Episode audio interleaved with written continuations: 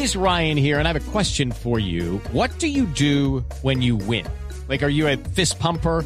a woohooer, a hand clapper, a high fiver. I kind of like the high five, but if you want to hone in on those winning moves, check out Chumba Casino. At ChumbaCasino.com, choose from hundreds of social casino style games for your chance to redeem serious cash prizes. There are new game releases weekly, plus free daily bonuses. So don't wait. Start having the most fun ever at ChumbaCasino.com. No purchase necessary. BGW. Void were prohibited by law. See terms and conditions. 18 plus. A Consejo Extraordinario de Seguridad citó el alcalde de Arauquita en el departamento de Arauca debido al cruce de disparos que se presentó entre autoridades venezolanas que ingresaron a territorio colombiano y la policía en esa zona del país. Los detalles con Philip Moreno.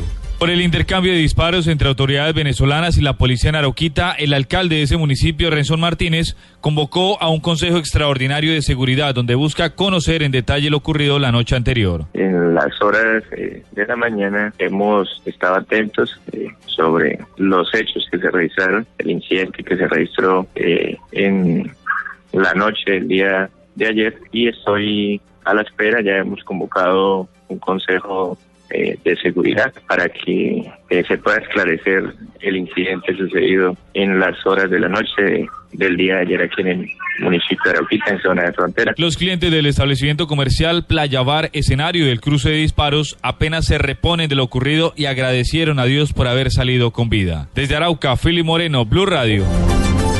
80 hectáreas de vegetación fueron arrasadas por el incendio que duró tres días en el Cerro La Punta, en el municipio de Tenjo, en Cundinamarca.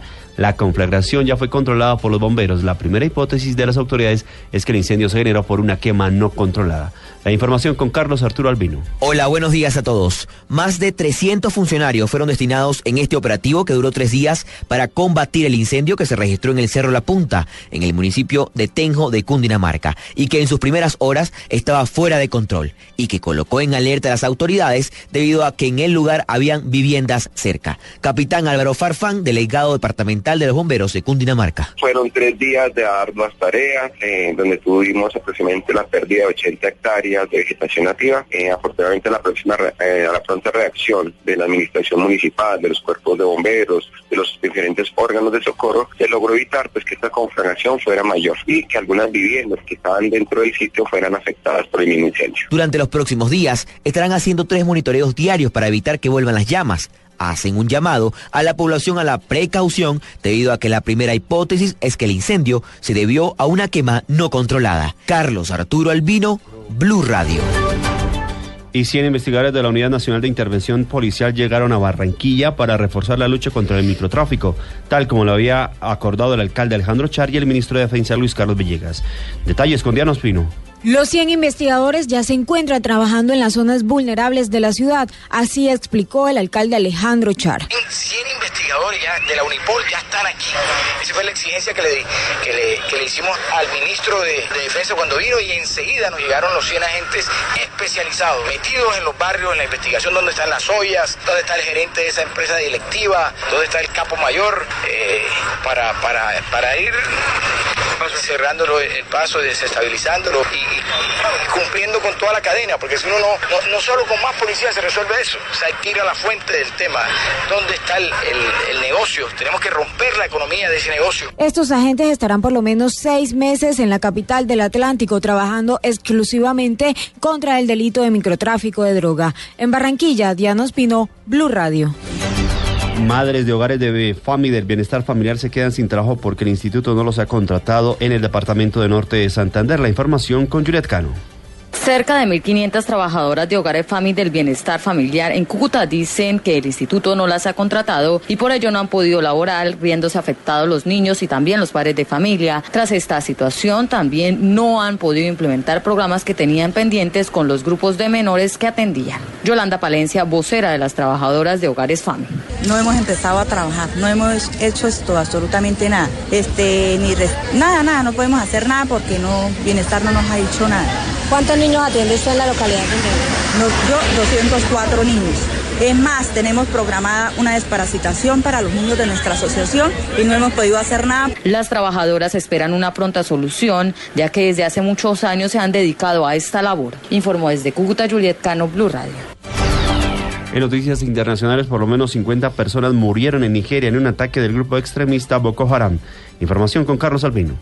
Hola, buen día. Esta noticia está en desarrollo. Aunque ocurrió hace unas horas, apenas empiezan a llegar datos oficiales. Se trató de un ataque de los ilamitas de Boko Haram en una aldea a las afueras de Maiduguri en el noroeste de Nigeria y que ha dejado hasta ahora al menos 50 muertos, indicaron hace pocos minutos el ejército y habitantes. Durante el ataque el sábado por la noche, abro comillas, se perdieron vidas y algunas personas resultaron heridas, cierro comillas, dijo en un comunicado el portavoz del ejército de Nigeria. Estaremos muy atentos al desarrollo de esta información. Carlos Arturo Albino, Blue Radio.